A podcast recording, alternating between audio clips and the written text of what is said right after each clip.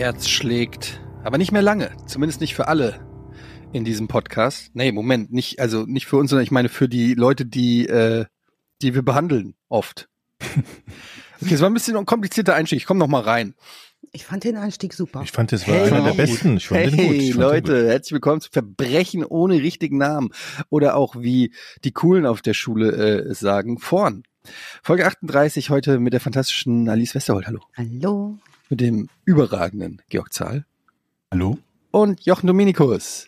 Hallo Eddie. Hi. Unser Na? Goldstück. Was? Jochen ist unser Goldstück. Ja. Der Ich mache nur. Spaß. Der fantastische, der oft kopierte, selten erreichte Jochen Dominikus ist natürlich auch am Start, dem wir hier alles zu verdanken haben, denn er, die ganze Technik läuft über seinen Tisch. Also bitte beschwert euch, wenn irgendwas nicht funktioniert. Bei Jochen Dominikus. Ähm, wir haben heute eine kürzere Folge, weil wir müssen heute zwei Folgen aufnehmen, weil, ich sage jetzt keinen Namen, aber jemand meint, er müsste in Urlaub fahren. Buh, buh. Ich sag nicht, wer es ist, aber der Name reimt sich auf Rochen. Danke, danke. Ja. Und Ja. deshalb nehmen wir heute zwei Folgen auf und deshalb müssen beide Du Folgen brauchst aus hier gar nicht so rumzukamellen. Du fährst danach Gründen. in Urlaub. Ich fahre danach im Urlaub, aber ich nehme mein Mikrofon mit. Danke, Georg. Sag mal, hast du da einen 20-seitigen Würfel an der Decke hängen? Das ist eine Lampe. Sieht fast so aus. Ist ein, Das ist ist ein Zauberwürfel, einfarbig. Eine Gefällt mir. Ikea-Papplampe ist das. Da. Jetzt muss ich gucken, ob es W20 Deckenlampen gibt, wo ich das bei dir sehe. Alice, wir sind gleich bei dir. Die Jungs, haben Pro die. Jungs wollen erst noch über Jungs-Dinge sprechen. Deckenlampen. Lampen? W20? Lampen sind keine. Alice? Was kenne ich? Ob du W20 kennst? Ja, das ist ein Putzmittel von äh, Lidl. W20 Klo. Nein, 20-seitige Würfel. Wenn man richtig rumnerdet, braucht man 20-seitige Würfel. Wenn wir demnächst mal mehr über Dungeons and Dragons und Dungeons and Dragons Morde reden, dann wird das sicherlich noch zu tragen kommen. Was? Dungeons, and Dragons, W20 Morde? Far Farbwechsellampe. Für 29,5, das ist nicht teuer. Moment, Dungeons and Dragons Morde reden wir von Drachen? Heute nicht. Nee, von, also von, ach, kommen wir noch zu. Das haben wir doch schon kurz angerissen, die Satanic Panic in den USA. Panic, Panic. Oh, das Aber, klingt aber gut. heute nicht. Aber was machen wir denn heute? Wo, wo befinden wir uns denn heute? Wir müssen ja ein bisschen aufs Gaspedal drücken Ja. heute. Wir Alice, erzähl doch mal, hol uns doch mal ab, was Ja. erwartet uns heute? Gerne. Also während ihr noch über 20-seitige Lampen und Kloreiniger nachdenkt, habe ich schon überlegt, wie steige ich ein. Unsere heutige Hauptfigur befindet sich in bester Gesellschaft mit unserer allerersten Folge, würde ich sagen. Die da war, Eddie, die allererste Folge. So Da war das bei uns in Ivan- der Schule immer. Die da war, Jochen, und ich wusste nie was. und das Ich weiß es war auch nicht. Peter Sutcliffe, erinnert ihr euch? Yorkshire. Sutcliffe, ja. Ja, der war natürlich. Der Sadi. Und ähm, wir haben so nachgedacht, Georg und ich, und sind drauf gekommen, dass wir gerne mal wieder einen richtigen Großkaliber, Superstar quasi, ne? richtiges Großkaliber hätten, ganz genau. Ähm, und ich steige direkt ein, okay? Yes, please. Gut.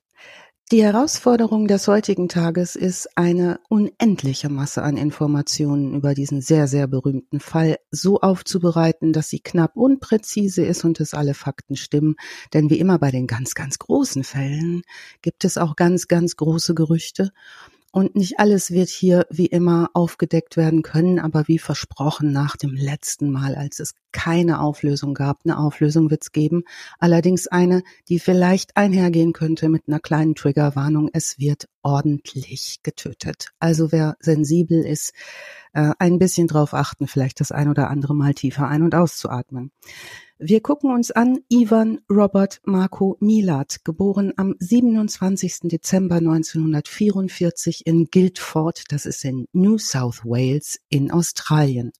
Wenn ihr auf die Karte von Australien guckt, ist das so rechts von Australien. Andere würden auch sagen östlich, wenn man dieses nie ohne Seife waschen rechtsrum aufsagen kann, so wie ich. Das ist die einzige Möglichkeit, wie ich mir das merken kann.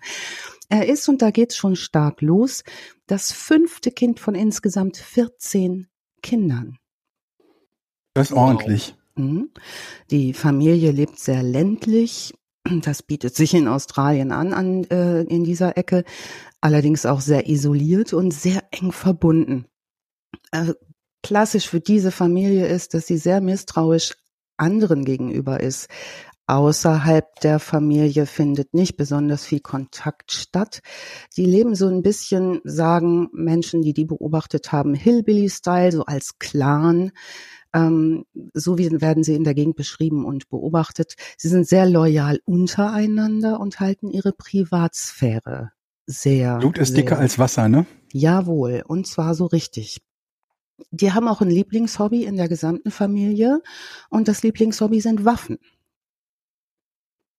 Sehr früh spielen Ivan und seine Brüder mit Waffen rum, bauen sogar eigene Gewehre und Revolver, ziehen bewaffnet in die Wälder und von den Wäldern gibt's eine ganze Menge in der Gegend. Die jagen Hasen, jagen Vögel, also Messer und Schusswaffen sind ihre Spielzeuge. Und sie werden auch von den Eltern ermutigt, Schießspiele im Hinterhof zu machen und das schon zu sehr mit sehr ein sehr kleinen. Ja, wenn man 14 Alter. Kinder hat, will man vielleicht auch das Ganze ein bisschen ausdünnen. Ne? Da ist es ja. ganz gut, wenn man so lockertes Hobbys hat. Wie sind die Waffenregelungen eigentlich in Australien im Vergleich zu den USA? Sind die, die sind nicht ähnlich, die sind nicht ähnlich äh, milde, oder? Darf da, die haben die, die, auf neu, die, die, haben ein neues Waffengesetz, glaube ich. Ja, die haben die sehr stark verschärft nach ja. diesem Port Arthur Massaker, glaube ich, ne? Oder es war doch Australien. Da Gilt doch immer so als Vorbild dafür, dass es machbar ist, eine Waffenreform durchzudrücken oder irgendwie so. Aber ich weiß auch nicht. Mehr. Also zu der Zeit durfte sich jeder eine Waffe kaufen, nehme ich dann an, oder was? So sieht das hier aus. Mhm. Der Vater der Familie, ähm, Stepjan, gebürtig ist sein Name Stepjan Steffen, äh, australisch eingeenglischt, ist kroatischer Immigrant hat in Das wäre meine Frage gewesen. Bei Ivan Milat, das klingt jetzt nicht so komplett australisch. Nee, ne? genau, genau. Der ähm, Vater äh, Stefan hat in seiner Heimat auf äh, einer kleinen kroatischen Insel seine Frau kennengelernt, die zu dem Zeitpunkt 16 Jahre alt ist. Ähm, der Vater ist sehr, sehr streng schlägt die Kinder bei der kleinsten Regelverletzung. Die Kinder fürchten ihn auch sehr und versuchen so oft es eben geht, ihm aus dem Weg zu gehen. Die Mutter, wie gesagt, lernt den Vater kennen, als sie 16 Jahre alt ist, verliebt sich in Kroatien in ihn, geht mit ihm gemeinsam nach Australien heiraten. Äh, Margaret Elizabeth Piddleston, Australierin. Die ist nicht wirklich weicher als der Vater vom Typ. Die schlägt die Kinder auch, äh, wird aber auch selbst vom äh, Vater der Familie geschlagen, laut Familienberichten mindestens einmal die Woche und nicht zu knapp. Also da fliegen die Fäuste und ähm, da ist schon ein bisschen mehr los als in anderen Familien. Ein Bruder, Boris, von dem werden wir später öfter noch hören, der berichtet auch, sein Vater sei ein schwerer Trinker gewesen und auch seine Mutter habe aggressive Durchbrüche. So habe sie den Jungen einmal mit einem Messer in den Arm gestochen in Wut und ein anderes Mal schlägt sie ihn so hart mit einem Stock mit dem Tomaten hochgebunden werden. Die haben nämlich gut passiert, würde ich mal sagen jetzt. Ne? Mhm. Den Bruder oder Ivan? Den Bruder, den Bruder. Also der Boris berichtet, dass das der Einzige, der redet, der durfte dann hinterher auch nie wieder in der Familie mitmachen, weil er geredet hat. Ich habe ja so einen Stock für die Tomaten gerade reingesetzt in mein Hochbeet. Das war ja. aus Metall.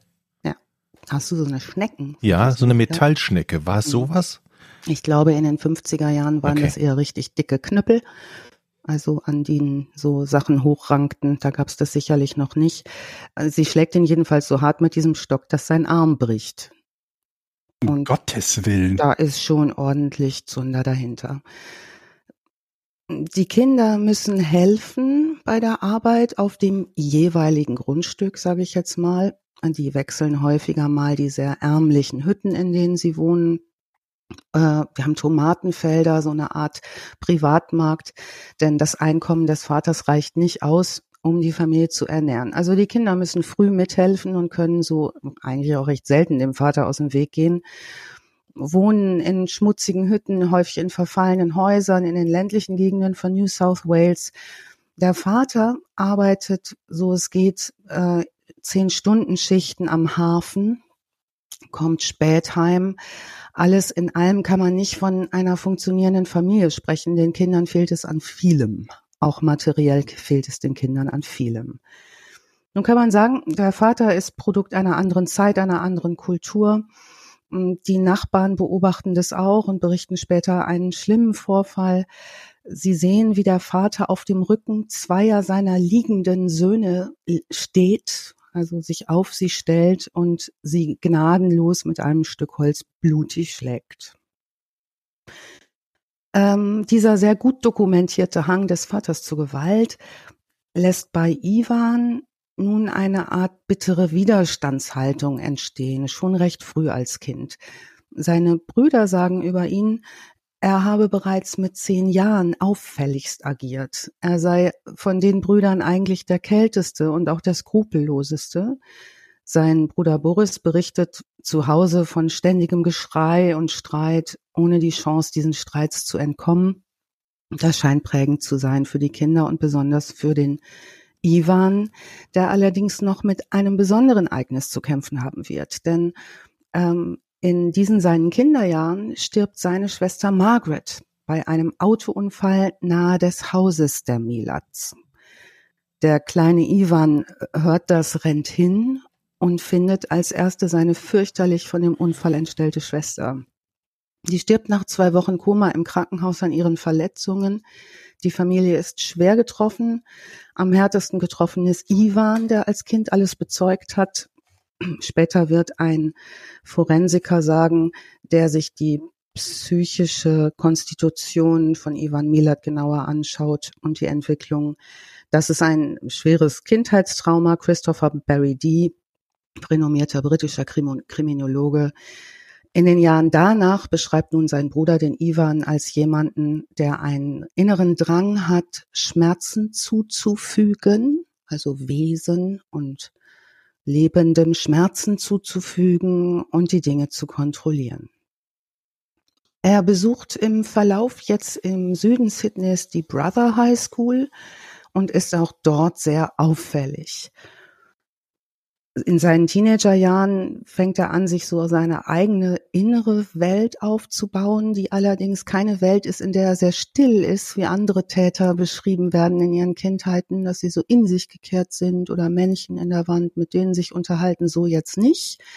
Der geht stark auf den, seinen eigenen Körper und entwickelt eine große Begeisterung für sich selbst, trainiert diesen Körper, ähm, obsessiv, trainiert stundenlang, hebt Gewichte und kleidet sich im Rahmen seiner spärlichen Möglichkeiten so teuer es eben geht. Also Aussehen ist ihm sehr wichtig, Wirkung ist ihm sehr wichtig und er hat eine hohe Meinung von sich selbst, die er auch nicht hinterm Berg hält. Also er trainiert überdurchschnittlich viel, nahezu besessen von seinem eigenen Erscheinungsbild, ähm, will hart werden, wenn er schon nicht, und das ist Familiengesetz, aus diesem engen Clan ausbrechen kann. Er entwickelt auch in dieser Phase Allmachtsfantasien. Zum Beispiel wird er zitiert mit den Worten, dass er immer wieder sagt, I can do anything. I can do anything. Und das wird er beibehalten zwischen 12 und 14 Jahren und wir bleiben nochmal in dieser Entwicklung, weil die viel, viel erklärt ähm, und seine Kindheit eigentlich das Spiegelbild dafür ist, was so passieren kann. Zwischen 12 und 14 Jahren treibt er sich viel mit Jungs rum, in den Wäldern, die sich mit äh, Waffen wie zum Beispiel Macheten brüsten und in der Gegend so ihr Unwesen treiben. Einer davon berichtet später Ivan, äh, habe mit einer Machete einen Hund in der Mitte durchgeschlagen. In diesen frühen Teenagerjahren, man weiß jetzt nicht, ob diese Geschichten immer alle so stimmen, ist er aber auf jeden Fall dokumentiert bereits kleinkriminell. Ich möchte nur sagen, ich hatte damals schon schlechtes Gewissen, als wir zu Silvester Regenwürmer um China-Kracher gewickelt haben. Das, das war, glaube ich, das war, glaube ich, die höchste, zu Recht, die höchste Tierquälerei, die ich in meinem Leben gemacht habe. Und ich fühlte mich danach so schlecht und habe es nie wieder gemacht. Aber, Aber zu Recht? Ja, zu Recht, absolut zu Recht. Aber ich glaube, jedes Kind hat irgendwie Erfahrung gemacht mit kleinen Käfern quälen oder, und dann macht man es auch nicht. Aber ein Hund zerteilen hat schon eine andere Dimension irgendwie. Ja, und das ist auch eine Sache, wo man überlegen kann, mal wie viel Kraft ist denn nötig für sowas? Und dass der Typ schon sehr kräftig ist, hat er ja durch seine, sein Training wahrscheinlich hergestellt. Nun, mit 15 Jahren verlässt er die Schule nach großen Problemen dort. Er ist auch teilweise dort internatsartig untergebracht wegen großer Probleme. Äh, er geht von der Schule ab und wird Bauarbeiter. Er geht viel alleine zum Schießen also raus in den äh, Hof der Familie oder auch in den Wald, ähm, oft genug auch mit seinen Brüdern zusammen. Immerhin einer seiner Brüder bemerkt, dass mit ihm etwas ganz gefährlich nicht stimmt. Die Waffenbesessenheit ist ebenso extrem wie sein Benehmen. Ähm, er sagt später, dieser Bruder, die Brüder besprechen sich. Der Bruder heißt George. Die besprechen sich und sagen, sagen einander, ähm, da ist irgendwas gefährlich mit dem, mit dem ist was nicht in Ordnung. Und sie verabreden sich untereinander schon in dieser Zeit dafür zu sorgen, dass niemals eine geladene Waffe in seiner Nähe herumliegt. Georg, hattest du den Finger oben, weil du was sagen Nee, nee, nee. nee, nee. Georg macht Fingergymnastik und ich habe offenbar geschafft, mich kurz von meinem Skript zu lösen. Ähm, gut, Ivan ähm, entwickelt nun eine Idee von sich selbst als Rebell, als Outlaw. Er posiert auch so auf Fotos. Also er hat so ähm, gute Klamotten an. Er fängt an, sich so einen Bart stehen zu lassen, wie ihn übrigens auch Peter Sutcliffe trug. Und ich habe jetzt extra nochmal in den Bartbeschreibungen nachgelesen. Man nennt diesen Bart einen Horseshoe-Bart, diesen Hufeisenbart der so über die Oberlippe bis unten zum links und rechts vom Kinn, ohne dass es am Kinnabschluss findet, ähm, so hinrasiert wird. Also sieht ein Hammer aus, ist nicht so ein besonders großer Typ, aber äh, inszeniert sich auch gerne als Outlaw, träumt von einer großen kriminellen Karriere, auch seine Familie befeuert das und sagt irgendwie, ja, unser Mac, so nennen die den zu Hause, das ist schon ein richtig harter Typ. Er sagt, er will gegen die Gesellschaft kämpfen und äh, macht so eigentlich seine Isolation, seine innere, in der er sich befindet, zur Marke. Also er ist ein schwieriger Zeitgenosse, leicht erregbar, leicht in Wut zu bringen, nicht besonders beliebt draußen, niemand mag so recht mit dem rumhängen. Der rastet schnell aus, wenn er sich provoziert fühlt, wird regelrecht rasend und wild, gewalttätig, unberechenbar. Selbst seine Brüder, und das sind nun wirklich nicht die weichesten unter der Sonne, meiden ihn. Und dabei sind die meisten der zehn Jungs des Hauses selbst auch kriminell, kleinkriminell unterwegs. Kein Wunder bei der Familie, ne? Mhm. Mit 17 wird Ivan wegen Diebstahl in eine Jugendbesserungsanstalt eingewiesen. In diesem Alter soll er auch so ein später von der Familie verstoßener Bruder einem Taxifahrer in einem fehlgeschlagenen Raubversuch eine tödliche Schusswunde zugefügt haben, an der dieser Taxifahrer schließlich stirbt. Beteiligte berichten, Ivan sei geflohen und für den Totschlag habe ein anderer in den Fall verwickelter junger Mann fünf Jahre Haft abgesessen. Belegt ist aber, Zwei Jahre später, mit 19, ist er in einen ersten schweren Einbruch verwickelt. Als junger Mann hat er große Schwierigkeiten, draußen halbwegs funktionierende Kontakte aufzubauen. Soweit können wir uns, glaube ich, schon mal darauf einlassen. Peter Cantarella, das ist ein lokaler Obsthändler, stellt ihn für ein Jahr in seinem Obsthandel ein und erinnert sich. Erstmal, sagt er, fing er an als anständiger, hart arbeitender junger Mann. Schließlich aber möchte Ivan, dass Peter, also sein Chef, für ihn bei einem Autokauf für einen Kredit birgt. Ivan ist nicht nur begeistert von Waffen ähm, und begeistert von Gewalt und begeistert von sich selbst und seinem Äußeren. Er ist auch sehr begeistert von Autos und ein Auto möchte er dringend haben. Also fragt er seinen Chef Peter, ob er für einen Kredit birgt. Peter tut das. Er geht davon aus, natürlich, dass der Ivan seine Kreditraten zahlt. Das tut Ivan jedoch relativ selbstverständlich nicht und so muss Peter zahlen. Ivan verschwindet erstmal, taucht dann wieder bei Peter auf. Jetzt könnte man meinen, dass er jetzt zu Peter sagt, du tut mir leid mit dem Kredit und blöd gelaufen und ich hatte keine Kohle und was so Leute sagen, die sich am Geld von anderen leihend vergreifen und das nicht wiedergeben. Aber er braucht Nö, ein neues Auto wahrscheinlich jetzt. Genau, der geht rein und sagt so ungefähr, ähm, ähm, pass mal auf, wenn du hier die Raten nicht zahlst, dann bedrohe ich mal dich und deine Frau und belästige euch mal ordentlich. Und das tut er. Also sie stehlen Cantarella Schmuck Waffen, bewerfen sein Haus mit Steinen, der kommt mit seinen Brüdern und macht Krawall. Und als schließlich eines Tages Ivan bewaffnet den Shop von Cantarella überfallen will, reicht es Cantorella, der ist selbst nicht so ein, so ein dünnes Häschen, sondern der ist ohne ganz schöne Kante, wenn man den im Interview sieht. Wir verlinken natürlich wieder alles, was wir an Dokus finden unter den Interviews. Ähm, der vermöbelt ihn und seine Brüder und damit ist das Problem erstmal gelöst. Also die Brüderbande bleibt bestehen, sind Troublemakers, aber keine Meisterdiebe. Die sind erstmal so in Vandalismus, Kleingewaltdelikte verwickelt. Und ob schon sehr präsent, wird ihr krimineller Ruf sich nicht über das Land verteilen. Also die sind keine Superganoven. Ivan beginnt jetzt Autos zu stehlen, begeht weitere Einbrüche, klaut eines Tages zum Beispiel aus einem Safe aus einer Armeebaracke, wird mehrfach geschnappt und verhaftet und lernt auch in Haft Leute kennen, wie es häufig bei Verhaftungen so ist, die die Sachen noch besser können. Also häufig ist ja der Knast dann auch noch mal eine gute Schule. Wenn sie sie gut können würden, wären sie nicht im Knast. ja. Gut, dann je länger die Haftstrafe, desto weiter bist du gekommen, würde ich jetzt mal sagen, in kriminellen Kategorien. Georg, der wird sich sicherlich mit den Langzeitlern unterhalten haben da gehen wir mal von aus. So wird er 1964 mit 20 Jahren zu 18 Monaten wegen Einbruchs verurteilt. Einen Monat später bereits nach seiner Entlassung wird er beim Fahren eines gestohlenen Autos erwischt und zu zwei Jahren harter Arbeit in Haft verurteilt. 1967 mit 23 geht er erneut in Haft für drei Jahre wegen Diebstahls. Also bis hierher eine sportliche Karriere, könnte man schon sagen. Da ist nicht viel gut gelaufen. Wir schreiben das Jahr 1971, nicht lange nach seiner letzten Verhaftung.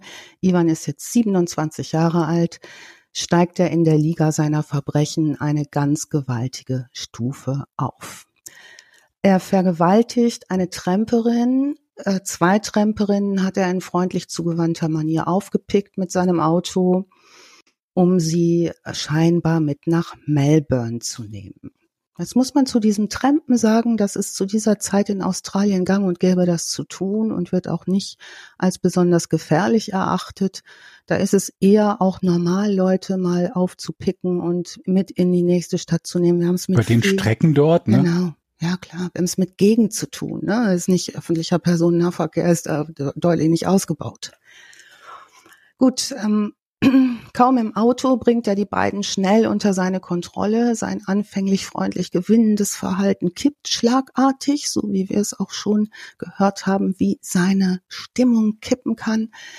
Und als den jungen Frauen klar wird, in welcher Situation sie sich befinden, beginnt eine der beiden psychologisch sehr geschickt mit ihm zu verhandeln. Obschon er ihnen gedroht hat, sie umzubringen, bietet sie ihm nun an, aus vermeintlich freien Stücken Sex mit ihm zu haben, wenn er sie nur leben lässt. So geschieht's. Kurz nach ihrer Freilassung zeigen die beiden äh, jungen Frauen ihn wegen Vergewaltigung an bei der Polizei. Während er nun auf den Prozess wartet, begeht er einige Raubüberfälle mit seinen Brüdern also auch in der Phase der Anklage hört das nicht auf, dass er weitermacht, täuscht dann einen Selbstmord vor und flieht für ein Jahr nach Neuseeland. Die Anklage wegen Vergewaltigung wird später fallen gelassen, als eines der Opfer seine Aussage ändert. So oder so, eine Grenze ist nun ganz offensichtlich überschritten. Sein Temperament ist nach wie vor labil. Er hasst es, selbst die Kontrolle zu verlieren, liebt es aber, wenn andere das tun und dabei von ihm abhängig sind. Er hält Haus und Garten penibel in Ordnung, sein Äußeres ebenso.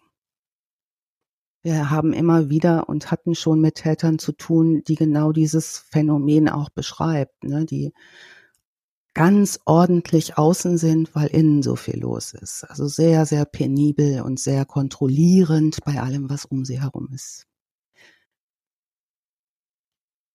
Könnt ihr noch?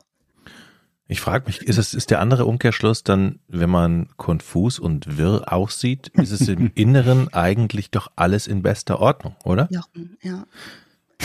Ja, so ich wollte es nur noch mal, nur noch mal wissen von euch bestätigt. Auf jeden Fall.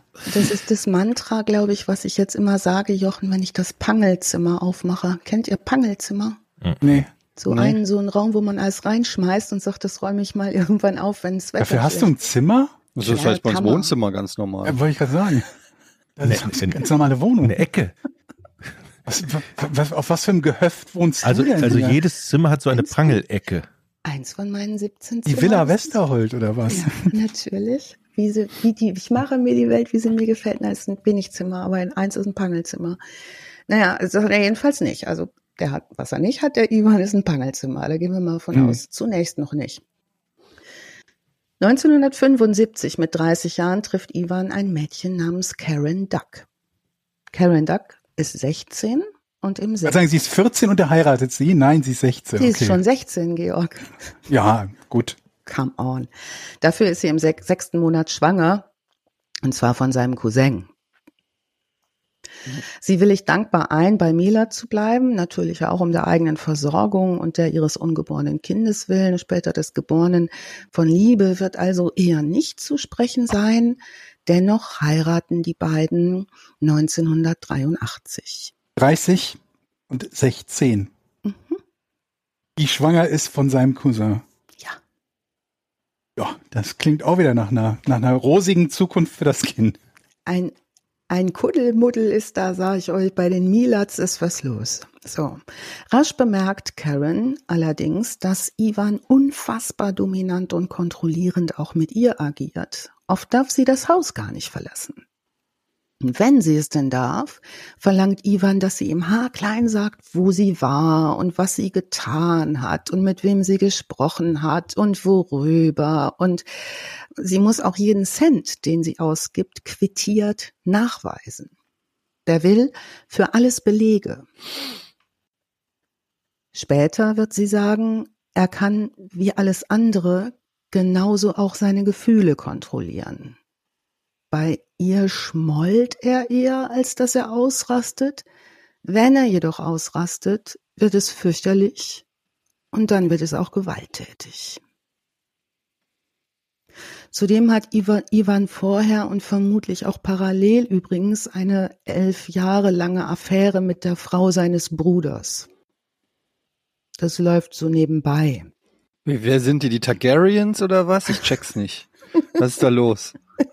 Das ist ja wirklich, wirklich Ja. die klischeehafteste. Immerhin hast du gesagt elf Jahre und dann kommt lange Affäre. Ich habe jetzt gesagt, ich habe jetzt gesagt, kommt elf Jahre alte Freundin oder so.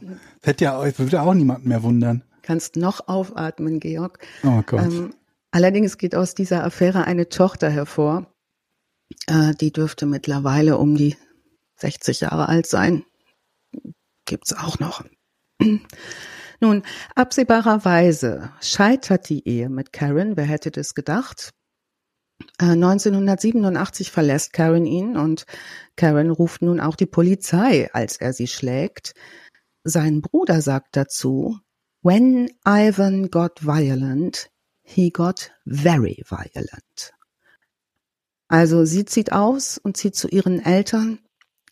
Ivan ist daraufhin erwartungsgemäß fuchsteufelswild und das nicht nur einen Moment lang, sondern ziemlich dauerhaft über eine längere Periode aufgrund dieser Demütigungen.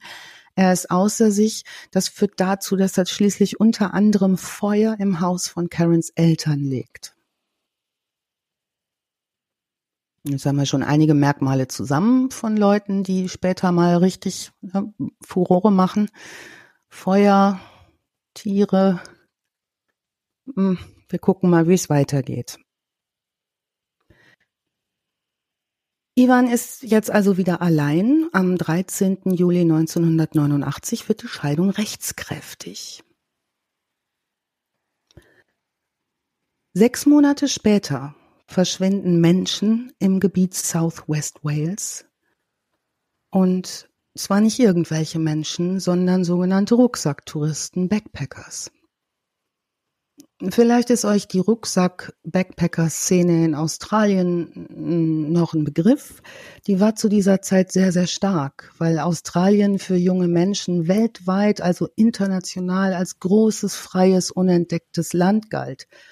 Also diese 80er Jahre, wo auch Filme liefen wie Crocodile Dundee und dieses Australien auch einen medialen Hype bekam, sind traditionell viele junge Menschen nach ihrem Schulabschluss vor Beginn des Studiums oder in ihrem Studium nach Australien gereist, um dort sehr günstig Urlaub zu machen. Das war eine Riesenindustrie. Es gab besonders in dem Ort King's Cross, das war so die Backpacker-Zentrale in Australien, wahnsinnig viele Hostels für junge Menschen, die da frei und fröhlich mit ihren Rucksäcken Australien bereisten, Rundreisen machten, durch die Gegend trempten. Ein Wahnsinnseinkommenszweig auch für Australien. Ähm, junge Leute, die dann auch arbeiteten, unterwegs, so Work and Travel mäßig, auf irgendwelchen Obstplantagen unterwegs waren und wie das zu der Zeit üblich war, eben auch viel trampend unterwegs waren. Also es ist so, um das, den, äh, das Ende des Jahres 89, 90, sechs Monate später nach der Scheidung verschwinden Menschen. Und ähm, jetzt geht es in eine Phase, in der australisches ähm, australische Gastfreundschaft und australisches freies Leben auf seine bisher schwerste Probe gestellt werden wird. Am 30. Dezember 1989 ähm, werden James Gibson, 19 Jahre alt, und Deborah Aberist, ebenfalls 19 Jahre alt, das letzte Mal gesehen. Das ist ein Paar aus Frankston, Victoria in Melbourne. Und die wollen an dem Tag, diesem 30. Dezember 89, 140 Kilometer weit nach Albury trampen, an die Grenze von New South Wales, Victoria liegt das. Am 25. Januar 1990 hat der britische Tramper Paul Onions ein Erlebnis. Das ist ein Typ, der will sich nach der Navy, bei der er gedient hat in Großbritannien und als beginnender einsteigender Klimaanlagenmechaniker in Australien erholen. Das ist ein pfiffiges Kerlchen, witziger Typ, reiselustig, abenteuerlustig, 24 Jahre alt. Australien ist so sein Traum. Der fährt mit dem Zug von Sydney zum Hume Highway. Der Hume Highway bewegt sich so zwischen Wald und Küste in New South Wales. Geht einmal so diagonal runter. Langer, langer Highway. Ähm, von dort aus möchte er weiter nach Meliora trampen.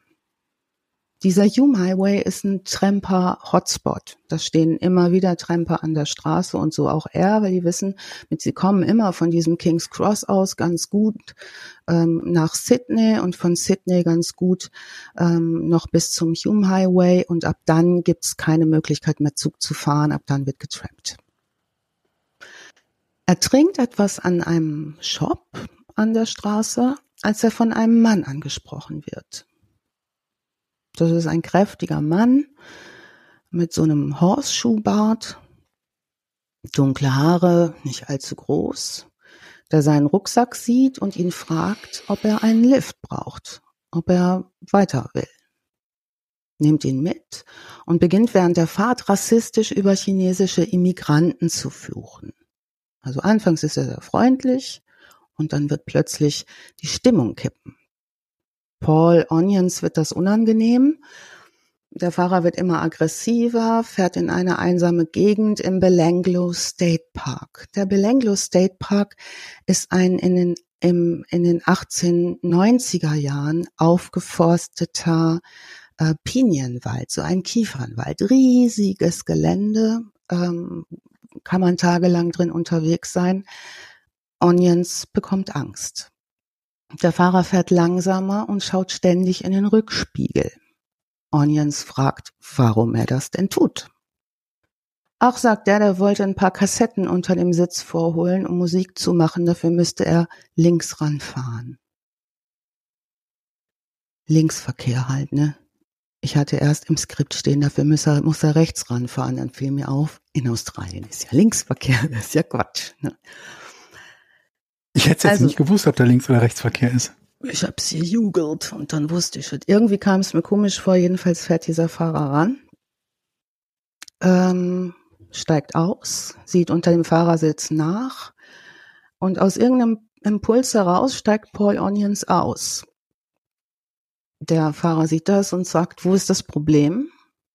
Und Paul Onion sagt, na, ist kein Problem, steigt wieder ein, fährt weiter mit, das Spiel wiederholt sich. Ähm, der Fahrer will eine weitere Kassette unter dem Sitz hervorholen und wieder rechts ranfahren. Es ist tagsüber. Dieses Mal zieht der Mann aber einen Revolver unter dem Sitz hervor und zielt auf Paul Onions. Der sagt, versucht ihn zu beruhigen, sagt, hey, hey, mate, mate, ne, cool bleiben, cool bleiben, irgendwie, alles gut. Und sieht, wie der Fahrer unter dem Sitz ein Seil hervorzieht. Dazu braucht er ein bisschen mehr Zeit. Die nutzt Paul Onions geistesgegenwärtig, springt aus dem Auto, rennt auf die Straße und versucht in Panik mehrere Autos anzuhalten, die allerdings alle schnurstracks an ihm vorbeifahren. Obwohl sie sehen, was da am hellen Tag draußen passiert und dass da ein Mann mit einem Hausschuhbart auf ihn zielt. Also der steht auf der Straße, fuchtelt, die Autos fahren weiter, niemand nimmt ihn mit. Ähm, in der Zeit holt der Fahrer ihn ein, packt ihn, ringt ihn zu Boden. Und Paul ist klar, wenn er jetzt mit ihm wieder ins Auto muss, dann war's das. Er reißt sich los, weil er komme, was wolle, das nächste Auto anhalten will, und zwar indem er vors Auto springt. Er wirft sich vor das nächste Auto. In diesem Auto sitzt Joanne Barry. Die muss jetzt zwangsläufig bremsen, um ihn nicht überzufahren. Er springt in das Auto rein, in dem schon ihre Schwester und ihre fünf Kinder sitzen. Die schreien raus aus dem Auto, raus aus dem Auto. Er schreit, lasst mich rein, der schießt, der schießt, der schießt, der hat eine Waffe. Und so nehmen sie ihn schließlich mit. Er sieht, als er sich umguckt, noch, wie der Fahrer äh, wild gestikulierend hinter diesem Auto herfuchtelt. Die fahren jetzt in höchster Aufregung zur Polizei. Blöderweise hat sich in dieser ganzen Panik niemand das Nummernschild gemerkt. Die melden das bei der Polizei. Die Information bleibt auch zunächst dort in der lokalen Polizeistation und wird sorgfältig zu den Akten gelegt. Am 20. Januar 1991, also so ungefähr ein Jahr später, wird die 20-jährige Simone Schmiedl, Backpackerin aus Deutschland, ein letztes Mal lebend gesehen in Liverpool, westlich von Sydney. Sie ist auf dem Weg nach Melbourne und möchte dorthin trampen, um ihre Mutter in Melbourne zu treffen. Am 26. Dezember 1991 verschwinden spurlos das deutsche Backpacker-Touristenpaar Gabor Kurt Neugebauer 21 und Anja Habschied 20. Sie werden das letzte Mal lebend in King's Cross, dieser Backpacker, diesem Backpacker-Mekka, gesehen, als sie sich auf den Weg über Sydney nach Darwin machen wollen, trampend. Am 18. April 1992 trampen die britischen Backpacker Caroline Clark und Joanne Walters, 21 und 22 Jahre alt, von King's Cross los. Die beiden jungen Britinnen haben sich in King's Cross in einem Hostel kennengelernt und wollen ihre Australien-Rundreise von dort gemeinsam fortsetzen. Jeder Kontakt zu ihren Familien bricht von diesem Tag an ab. Bis dato haben die beiden wöchentlich Postkarten an ihre Familien geschrieben, wo sie gerade sind, Reiseberichte und auch wöchentlich angerufen. Am 19. September 1992 entdecken zwei Jogger im Belangelo State Forest, der sich an dem Hume Highway entlang zieht, ähm, etwas abseits des Weges eine Leiche. Die herbeigerufenen Beamten finden 30 Meter entfernt eine zweite Leiche. Es handelt sich um die seit nunmehr fünf Monaten vermissten britischen Rucksacktouristin Caroline Clark und Joanne Walters, die unterwegs waren, um zu reisen und als Erntehelferinnen Jobs zu machen. Clark hat zehn Schusswunden im Kopf, Walters zehn Stichwunden.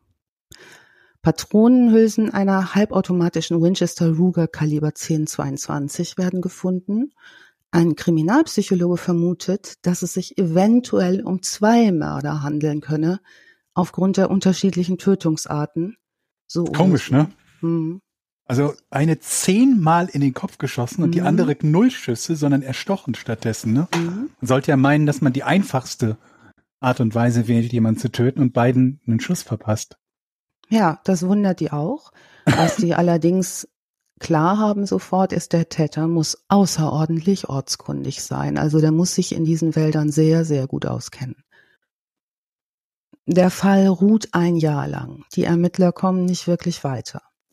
Bis Bruce Pryor, das ist ein Journalist, den das nicht loslässt, auf der Suche nach weiteren Beweisen zwei weitere Leichen findet. Am 5. Oktober 1993 findet Bruce Pryor Deborah Everest und ihren Freund James Gibson aus Melbourne. Everest wurden Schädel und Kiefer gebrochen. Sie hat Stichwunden und Spuren von Erhängen. Gibson weist acht Stichwunden auf. Die skelettierten Leichen der 19-Jährigen sind schwer zu untersuchen.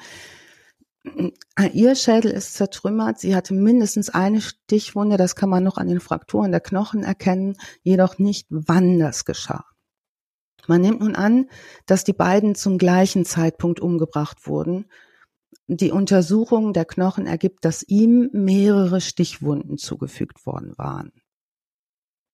Eines der beiden Opfer, so wird festgestellt, sollte zweifelsfrei enthauptet werden, was jedoch nicht gelungen ist offenbar. Bei der Identifizierung von äh, James hilft allein sein Hut, der in dem Grab gefunden wird. An diesem Hut war eine Brosche befestigt. Aufgrund dieser Brosche konnten seine Eltern ihn identifizieren.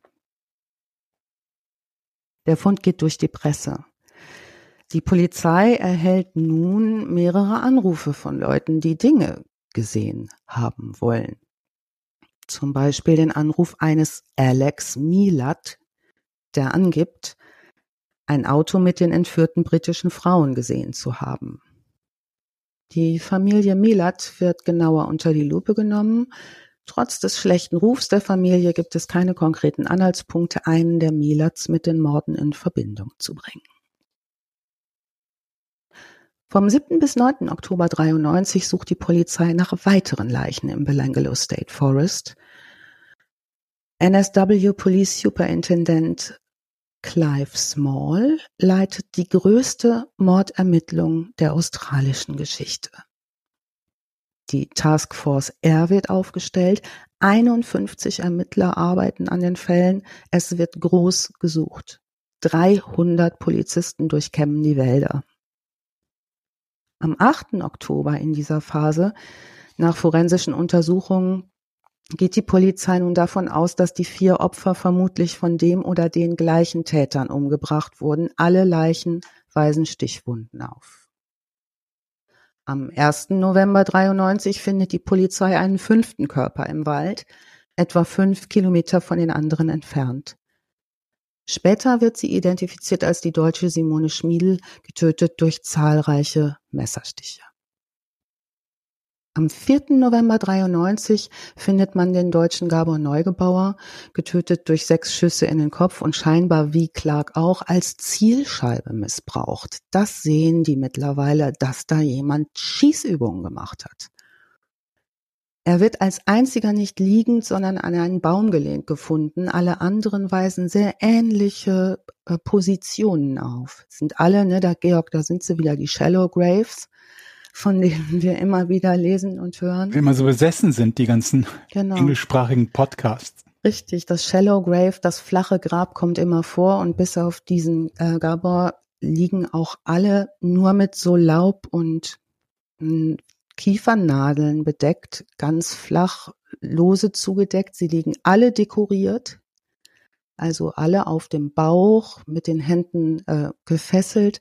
Sie liegen auch ähm, alle, äh, alle bei allen sind auch Kleidungsstücke und Gegenstände um sie herum drapiert und positioniert. Die äh, Anja Habschied ähm, ist geköpft worden und hat auch Schuss und Stichwunden. Nach dem Tod. Das wissen wir nicht so genau, weil es nicht mehr genau festgestellt werden kann. Okay. Ähm, Die beiden liegen 80 Meter voneinander entfernt und etwa einen Kilometer östlich entfernt vom Fundort der Simone Schmiedel. Also es zieht sich über, könnt ihr euch vorstellen, ein großes Terrain ähm, hin mit den Fundorten. Also alle diese sieben Opfer werden in einem Umkreis von 3,5 Kilometern rund um diesen Kiefernwald am Rande des Hume Highways gefunden. Auffindesituation, Verletzung ähnlich. Lose vergraben, vermutlich, und da ist vielleicht eine Begründung für ein Shallow Grave da, um später, damit der Täter sich später wiederfinden kann, um weiter zu agieren, um seine, sich an seinen Taten zu berauschen oder zu gucken, was er da, ne, nochmal hinzufahren. Das glauben die Ermittler unter, unter anderem auch deswegen, weil Walters Leiche und Clarks Leiche, die recht eng beieinander lagen, daneben liegen viele Bierdosen, viele Kippen. Sie finden Hülsen einer 22er, 22er Rugler. Offenbar kam der Täter oder die Täter wieder, um sich zu erinnern. Und jetzt geht die Ermittlungsidee schon Richtung Psychopathie, Sadismus. Da ist jemand nicht ganz sauber im Oberstübchen, da ist richtig was los. Ganz am Rande ist es ein Wunder, dass sie überhaupt gefunden wurden, denn in dieser Gegend kann man wirklich gut verschwinden. Am 5. November 1993 wird die Belohnung für Hinweise von 100.000 Dollar auf 500.000 Dollar erhöht, die bis dahin höchste ausgesetzte Prämie für Informationen zu Kapitalverbrechen. Wir erinnern uns nochmal an den Briten Paul Onions, der entkommen ist und eine Aussage gemacht hat, die zu den Akten gelegt wurde. Der ist jetzt 26 und erfährt von den Mordfällen aus der Zeitung. Vier Jahre zuvor, 1990, war er selbst als Rucksacktourist in Australien unterwegs. Er könnte eine Täterbeschreibung geben. Ähm, er ruft an, ne?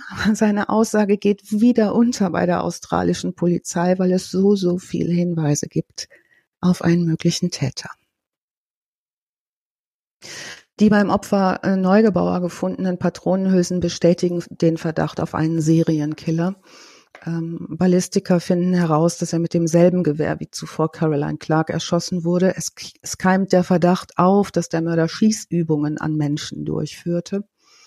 Und dieser Aspekt der Schießübungen passt nun, passt nun wieder zur, zum Lieblingshobby der Familie Milat. Man durchleuchtet die Familie ein zweites Mal und geht davon aus, dass die Brüder in entlegenen Gegenden Schießübungen durchführen und eine große Solidarität untereinander in der Familie herrscht. Die Brüder haben auch ein Stück Land in der Nähe des Belangelo State Forest. Zu mehreren Brüdern liegen Vorstrafen vor. Richard Milat ist waffennah, benutzt auch falsche Namen. Wilbur Milat hat schon ein paar Gefängnisstrafen verbüßt und eine Leidenschaft für Schießübungen. Ivan Milats Records kennen wir und hat Gefängnisstrafen abgesessen, das ist ja dokumentiert. Eine ganz entscheidende Aussage macht jetzt auch Ivan Milats Ex-Frau. Die beschreibt ihn als Control Freak und ähm, eine 23 Jahre alte Akte über Ivan Milat bringt die Entführung und Vergewaltigung aus dem Jahre 1971 wieder ans Licht. Die Kriminalbeamten sehen nun durchaus Parallelen zu den Morden. Zusätzlich hat Ivan Milat zu den Tatzeiten kein Alibi. Die Polizei. Kennen die Tatzeiten? Ja, zumindest zu den Zeiträumen kein mhm. Alibi, ja, okay. in denen mhm. das stattgefunden haben muss. Ne? Die Polizei kann den mittlerweile verkauften Geländewagen von ihm ausfindig machen und findet im Inneren des Wagens Patronen der Tatwaffe.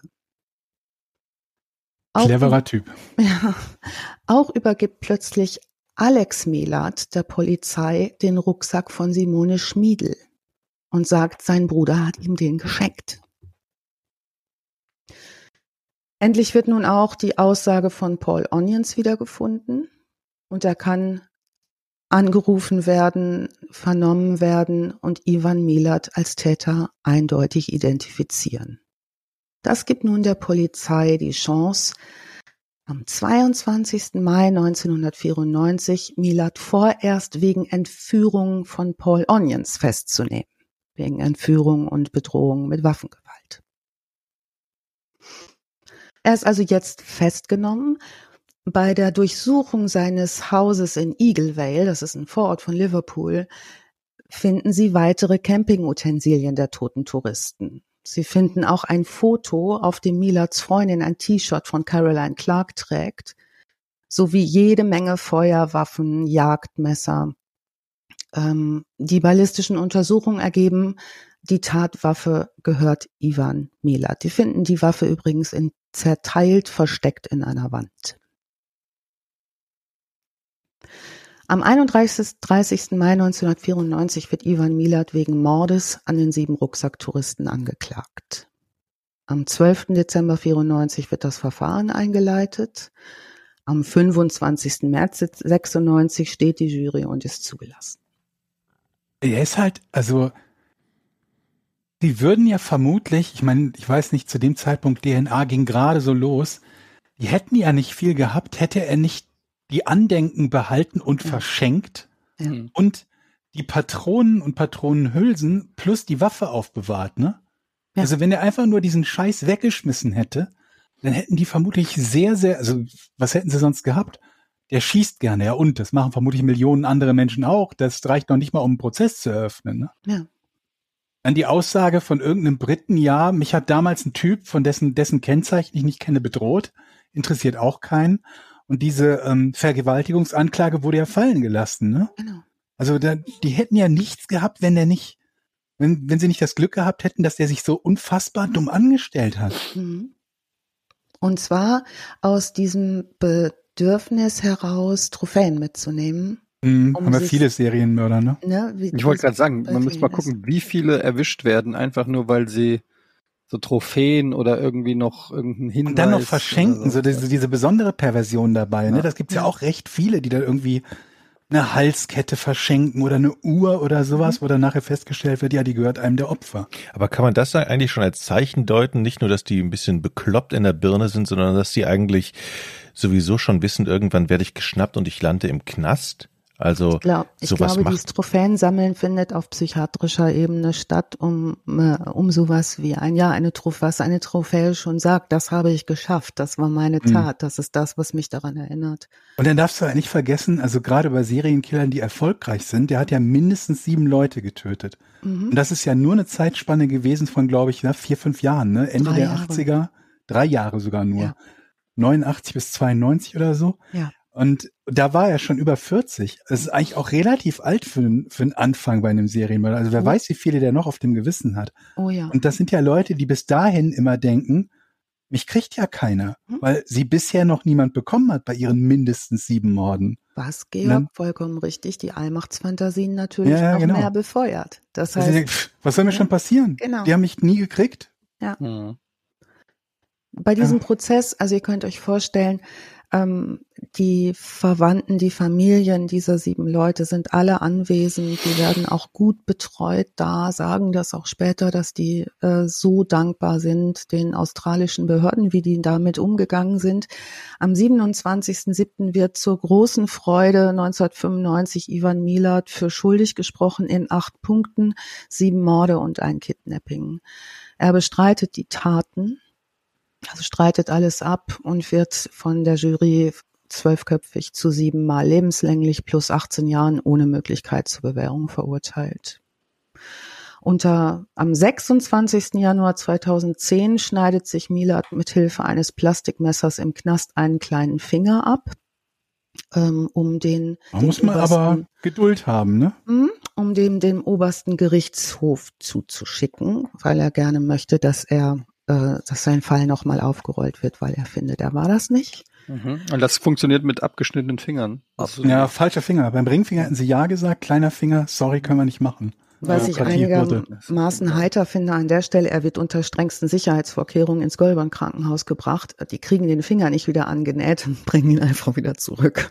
Und es sitzt er da halt mit neun Fingern. Nichts erreicht. Ähm, das ist nicht der erste Vorfall dieser Art. Vorher hat er schon Rasierklingen geschluckt, Heftklammern geschluckt, äh, metallische Sachen geschluckt, um auf sich aufmerksam zu machen. 2011 macht er dann nochmal einen Hungerstreik, also isst, magert 25 Kilo ab über mehrere Wochen, weil er gerne eine Playstation hätte. Ja, gut. Ja gut, wenn das jetzt der PS5 wäre, könnte ich es ein Stück weit verstehen, ne? Nicht leicht zu kriegen, das Ding. Ja. Also er verliert 25 Kilogramm, In welchem aber Jahr will er die Playstation? 2011. Hat er sie bekommen? Nein, natürlich nicht. Es gibt Oh. dazu ein Interview mit dem Leiter des Gefängnisses, der sagt, es gibt überhaupt keinen einzigen Knacki, der eine Playstation hat. Warum ausgerechnet der schlimmste Mörder, den Australien je gesehen hat, das leuchtet ihm nicht ein.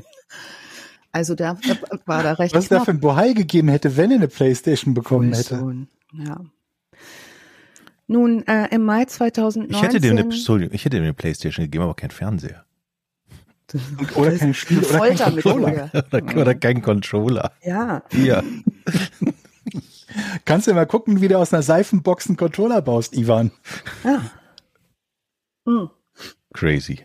2019 wird bei ihm Speiseröhren- und Magenkrebs diagnostiziert. Daran stirbt er Ende Oktober 2019 im Long Bay Correctional Center in Malabar. Das ist ein Stadtteil von Sydney. Ähm, ein Bruder von Milat sagt in einem späteren Interview, er glaube, Georg, ähm, ne, da hat er nicht angefangen, erst 1989. Er glaubt, dass es noch weitere Opfer gibt. Hm. Das ist durchaus nicht ausgeschlossen. Es gibt bislang sechs weitere vermissten Fälle, alles Backpacker, junge Leute aus den Jahren 78 bis 80 sind es sechs. Bisher steht nur fest, Vor allen Dingen- Entschuldigung, wenn ich dich unterbreche. Vor allen Dingen ist es ja auch durchaus möglich, dass da noch Fälle dabei sind, die gar nicht als Backpacker dokumentiert Genau. sind. Ne? genau. Weil das kann ja auch durchaus sein, dass da Leute an den Straßen unterwegs waren, die irgendwo abgehauen sind oder gerade keine Ahnung was von zu Hause rausgeflogen oder so, dass das in dem Fall fast die Hälfte seiner Opfer deutsche Touristen waren. ja. Das ist ja schon schon sehr und dann noch zwei britische. Das ist ja schon eher ähm, eher ungewöhnlich. Ja, das ist wirklich gut, kann wirklich Ja. gut sein. Ne? Also 2010 wurden auch wieder Überreste einer weiblichen Person im Belanglo State Forest entdeckt. Die Polizei geht zu der Zeit davon aus, dass es eine Europäerin ist und möglicherweise Opfer eines Verwandten von Milat. Ähm, Sind Sie denn sicher Gewaltverbrechen? Weil kann ja auch sein in diesem Riesengebiet, dass da irgendjemand, Ja. keine Ahnung, also Unfall verhungert. kann halt auch alles immer sein, aber der ähm, eins ist klar, der sein Großneffe, der 17-jährige David Ochtaloni, der ähm, der nee, der sein Großneffe äh, Matthew Milat hat äh, im November 2010 den 17-jährigen David Ochtaloni mit Hilfe eines weiteren Komplizen in der gleichen Gegend mit einer Axt getötet, mit Hm. der Aussage der vor Gericht dann später, das ist, was die Milats tun. Also ein Der Apfel fällt nicht weit, ne? Ja, dieser, ähm, dieser Serienmörder Ivan Milat gemeinsam mit dem Serienmörder Bradley John Murdoch haben übrigens als Inspiration dann für den australischen Thriller Wolf's Creek aus dem Jahr 2005 gedient. Ich glaube, der ist nicht schlecht. Es gibt einen australischen Film über so einen so einen, so einen, so einen, so einen Serienmörder irgendwie im Outback oder so. Ich meine, der wäre recht gut. Ja, Vielleicht vertue ich mich da gerade aber auch. 2016 gab es dann auch eine gleichnamige Fernsehserie dazu. Also das wird oft durcheinander geschmissen. Ich habe die beide nicht gesehen. Was ich nochmal gesehen habe, aber das wäre jetzt eine weitere Folge. Es gibt ähm, bei RTL Crime die, die Doku von 2021, Ivan Milat, der Rucksackmörder. Da rollen die nochmal auf, was, wer noch alles vermisst wurde, und zwar von den 70er Jahren an. Das führt jetzt sehr, sehr weit und ähm, ist alles auch nicht belegt und belegbar. Äh, Ivan Milat hat bis zu seinem Tod behauptet, er hätte nichts damit zu tun und keinen einzigen Mord zugegeben. Was eine miese Sau. Normalerweise, normalerweise würde man immer denken, wenn man so als Kind so, so Gewalt erfährt, ne, und man wird geschlagen, bis einem die Knochen brechen und dass man dann selber sagt, okay, Gewalt ist jetzt nicht so mein Ding für die Zukunft meines Lebens. Aber Ja, nee, hatte damit überhaupt nichts zu tun. Die können trotzdem noch gewalttätiger werden. Unglaublich. Ja, aber das ist doch auch immer dieses Problem mit, mit Gewalt erzeugt Gewalt, ne? Nicht bei jedem, aber fast jeder, der so ein Täter wird, hat eine Gewaltvergangenheit. Also an ihm ist, ihm ist irgendwie Gewalt ausgeübt worden, ne? Ja. Auch was Leute betrifft, die so Gewalt oder sexuelle Gewalt an Kindern begehen. Die meisten davon sind selber ehemalige Opfer und das ist das Traurige daran eigentlich, das Fürchterliche daran. Dass du dir eigentlich denkst, du, du, natürlich, klar, wir machen einen Verbrechenspodcast, das heißt, die Geschichten, die wir hören, sind Geschichten von Verbrechen, aber jedes Mal, wenn Alice irgendwie die ersten fünf Minuten geredet hat, denkst du dir so ein bisschen so, irgendwie hatte der nie eine Chance, ne? Also der hatte nie eine Chance, dass ein vernünftiges Leben dabei rauskommt. Ja. Bestenfalls eins, wo er niemandem außer sich selbst irgendwas antut und wo er irgendwie über die Runden kommt, ohne Dritte zu verletzen oder, oder irgendwie zu beschädigen. Aber dass da bestenfalls jemand rauskommt, der vielleicht irgendwie mit Mühe und Not seine, seine sieben Sachen beieinander halten kann und vielleicht nicht drogen- oder suchtabhängig wird und vielleicht irgendwie am Leben bleibt, das ist der Best Case. Ja, das äh, FBI zum Beispiel hat so ein ähm, Hochrisikoregister äh, erstellt. Das sind 13 Punkte ähm, zur Einschätzung der familiären Hintergründe bei Kapitalverbrechern. Mhm. Und ähm, das sind 13 Punkte, die fangen, also der erste Punkt ist immer Alkoholmissbrauch, zweitens Drogenmissbrauch, drittens psychiatrische Geschichte in der Familie. Weil das ja eigentlich ein Punkt ist, ne? Alkohol- und Drogenmissbrauch, oder? Es macht unterschiedliche Sachen. Also Alkohol ist, kannst du ja, also kannst als Alkoholiker irgendwie auch super alt werden und gut, super nice sein. Also, Mhm. aber Ich meinte einfach nur, weil Alkohol auch einfach eine Droge ist, ne? ja, ja, wird da echt unterschieden. Ne? Mhm. Ist auch interessant, kann man sich auch mal politisch angucken. Ja, vielleicht auch, weil man Alkoholiker sein kann, ohne damit unmittelbar in eine sehr hohe Gefahr zu geraten, kriminell zu sein. Das ist ja sehr schwer möglich, wenn man harte Drogen nimmt. Da ist es ja sehr gut, äh, sehr wahrscheinlich, gerade in den USA zum Beispiel, Ja. dass man die ein oder andere Vorstrafe alleine durch seine Sucht schon hat. Ne? Ja, und hier geht es eher um den Familie, die Charakteristika der Familie. Also es Mhm. ist, wird in der Familie stark getrunken, werden in der Familie Drogen genommen.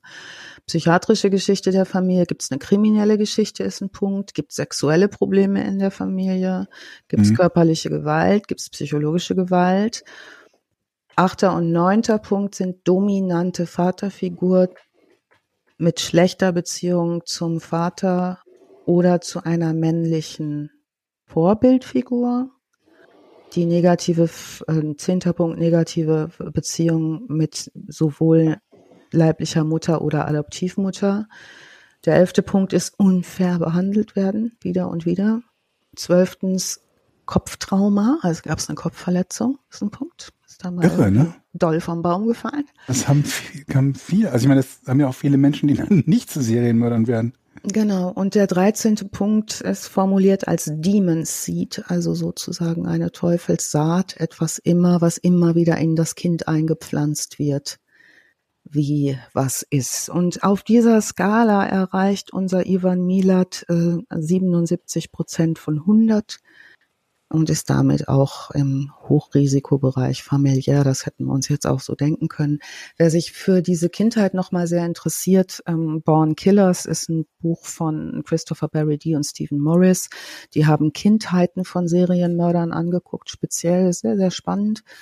Ähm, es gibt, was Ivan Milat diesen Fall angeht, ein Buch von seinem Bruder Boris, der von der Familie verstoßen wurde, weil er geredet hat. Ein ganz weicher Mann, in der gleichen Familie aufgewachsen, ganz anderer Typ, weint bis heute heiße Tränen um all diese Opfer und sagt, es ist so schlimm, der kann bis heute nicht drüber reden.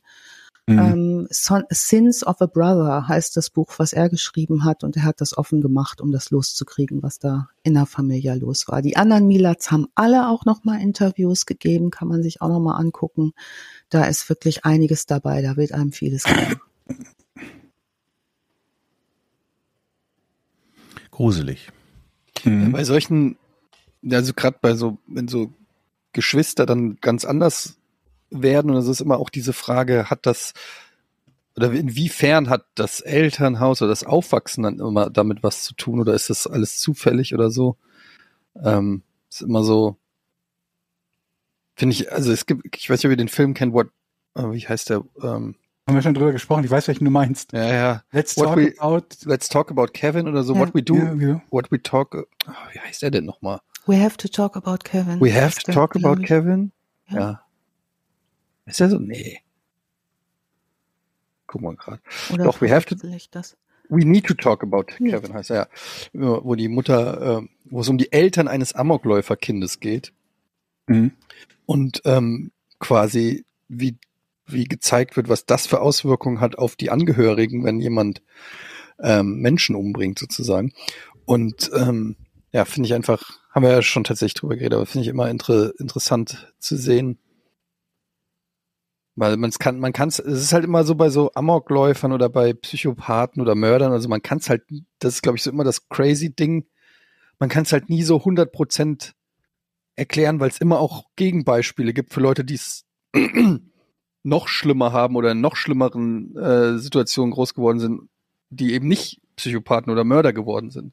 Ja, aber ich glaube, die, die, die einfachste Art und Weise, sich das vorzustellen, ist wie wenn du Risikofaktoren für eine Krankheit hast. Mhm. Ja, wenn du zum Beispiel Risikofaktoren für, sagen wir mal, Lungenkrebs Gut, ja, oder ja, so ich hast. verstehe schon, ja. Und wenn jemand halt alle Checkboxen erfüllt, um Hochrisikopatient zu sein, dann heißt es immer noch nicht, dass er daran erkrankt, aber die Wahrscheinlichkeit ist halt viel Mhm. höher als bei jemandem, bei dem nichts davon zutrifft. Und so hast du dann halt auch vermutlich, wenn alle Punkte zutreffen, dann hast du vielleicht eine 1 zu 100 Wahrscheinlichkeit, dass einer davon tatsächlich oder weniger sogar, vermutlich 1 zu 1000 oder 10.000, dass einer davon zu einem, zu einem Schwerverbrecher inklusive Mord wird. Und beim Rest äh, richtet sich das gegen einen selbst. Also ich denke mal, ganz, ganz, ganz, ganz, ganz viele von den Faktoren, das merkt man auch bei diesen Spree-Killern. Ne? Also Spree-Killer ist ja sowas wie äh, Schulamoklauf oder so, ne? Dass ganz, ganz viele von den Faktoren, wie, die bei anderen ausschließlich zum Suizid führen, bei solchen Tätern zu so einer Art erweiterten Suizid führen. Also erst töte ich andere und dabei entweder mich selbst oder lass mich von der Polizei töten und so weiter und so fort. Und ähm, das darf man halt auch nicht vergessen, ne? dass wir behandeln hier immer nur die Fälle, wo es zu einem Verbrechen an anderen kommt, also wo es zu einem Verbrechen kommt. Der viel, viel häufigere Fall ist, dass die Leute sich suizidieren oder es zumindest versuchen oder halt ein sehr, sehr destruktives Verhalten gegenüber sich selbst, aber nicht gegenüber anderen an den Tag legen. Was aber ja ganz ähnlich ist. Sie schaden auch Menschen, nur eben sich selbst. In erster Linie halt, ne? Und ja, also es gibt halt welche, die dagegen vielleicht nicht immun sind, aber bei denen es eben nicht ausbricht in dieser Art und Weise. Und bei anderen hat vielleicht irgendwie, keine Ahnung, vielleicht finden wir irgendwann raus, woran es liegt. Vielleicht Ja, gibt es irgendeine bestimmte Kleinigkeit, die diesen Schalter dann endgültig umlegt. Dass Das es eben bei super, Ivan das- so gelaufen ist. das rauszukriegen. Also was ich auch Ja. nochmal spannend fand, Georg, dazu war, dass wenn du die andere Seite nimmst, die Leute, die sich die Fälle angucken, also Mhm. entweder wir oder jetzt wirklich Leute vom Fach wie Forensiker, selbst die Mhm. hartgesottensten Forensiker sagen, du steigst bei dieser, haben 30.000 Schwerstkriminelle angeguckt, ähm, psychiatrisch begutachtet, wie auch immer, und sagen, du steigst in diese tiefsten Tiefen rein, und musst wirklich auf dich selber aufpassen. Und auch die, die schon alles gesehen haben, sind immer noch erschütterbar und sagen, wenn sie das nicht mehr sind, dann haben sie ein Problem. Ja, da hast du Also- deine Menschlichkeit verloren. Ne? Ja. Aber auch, auch zu wissen, wir können das gar nicht nachvollziehen, was so einen Täter treibt. Gott sei Dank. Könnten Ja, wir es, genau. ne? Könnten wir es, hätten wir echt Was man bei, was bei den Amis oft auffällt, wenn du die amerikanischen selbst Profis hörst, die dehumanisieren immer sehr schnell Ja. die Täter. Die Täter sind dann immer alle Monster und Evil und Demon und so weiter und so fort. Also alles so nichtmenschliche Eigenschaften, die denen zugeordnet werden. Vielleicht um es begreifbarer zu machen. Vielleicht um besser Abstand zu gewinnen. Vielleicht um sich sagen zu können, sowas könnte mir nicht passieren, denn ich bin ja kein Monster. Also mal abgesehen davon, dass es natürlich diesen Menschen auch nicht in Anführungsstrichen passiert. Die werden ja meistens nicht zu Tätern. Ähm, aber ja, weil es eben so unnachvollziehbar ist, ne? Ja, krass. Krasser Fall, glaube ich, mit einer der härtesten, die wir bislang hatten. Mhm. Also einfach jetzt von der Art und Weise, was den Opfern so an, angetan wurde, klang das schon absolut. Ja, auch diese, die, die Art und Weise, wie das passiert ist, ne? Du Ja. hast irgendwie Backpacker, alles junge Leute, alles so. Ich habe gerade überlegt, der, der, der, der hier Gabor Neugebauer und seine Freundin, die waren, äh, sind Jahrgang wie Jochen. Haben nach dem Abi irgendwie sich gedacht, nach Australien, vermutlich haben sie etliche Freunde gehabt, die neidisch waren, weil sie kein Geld hatten, ihrerseits auch nach Australien so einen teuren Trip zu machen. Und dann kommen Wie ist sie man halt denn damals wieder. nach Australien gekommen? Mit dem Schiff oder was? im Flugzeug. Sie geflogen meist. Gut teuer gewesen, glaube ich auch. Ich weiß Der nicht, wie es heutzutage aussieht. Okay, es war eigentlich ein. Ge Georg hat's Gutes gecheckt. Naja, gut. vor den Gebrüdern Wright. Von Ähm, dir brauche ich auch noch eine Trophäe. Eddie. Ich kann mal, wenn ich das nächste Der Mal, wenn ich das nächste Mal bei dir zu Besuch bin, dann hinterlasse ich dir eine Trophäe. du weißt, was ich meine. Ja, so. ja. Äh, Wieder okay, den also. Kreis schließen zu W20.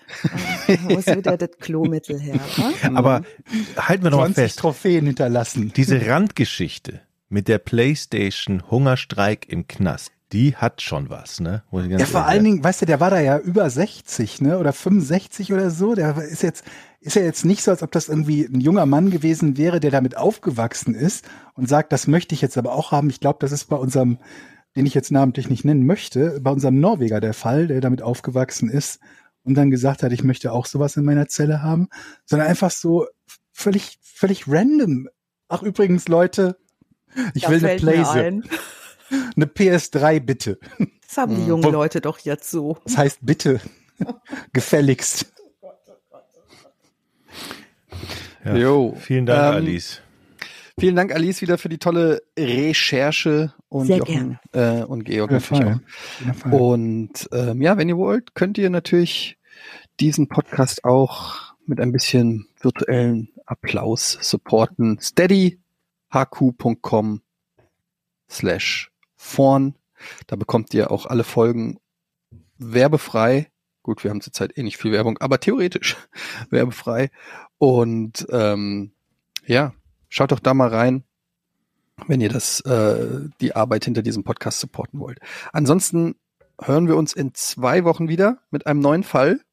Ich freue mich drauf und sage Danke Alice, danke Georg und danke Jochen. Tschüss. Gut.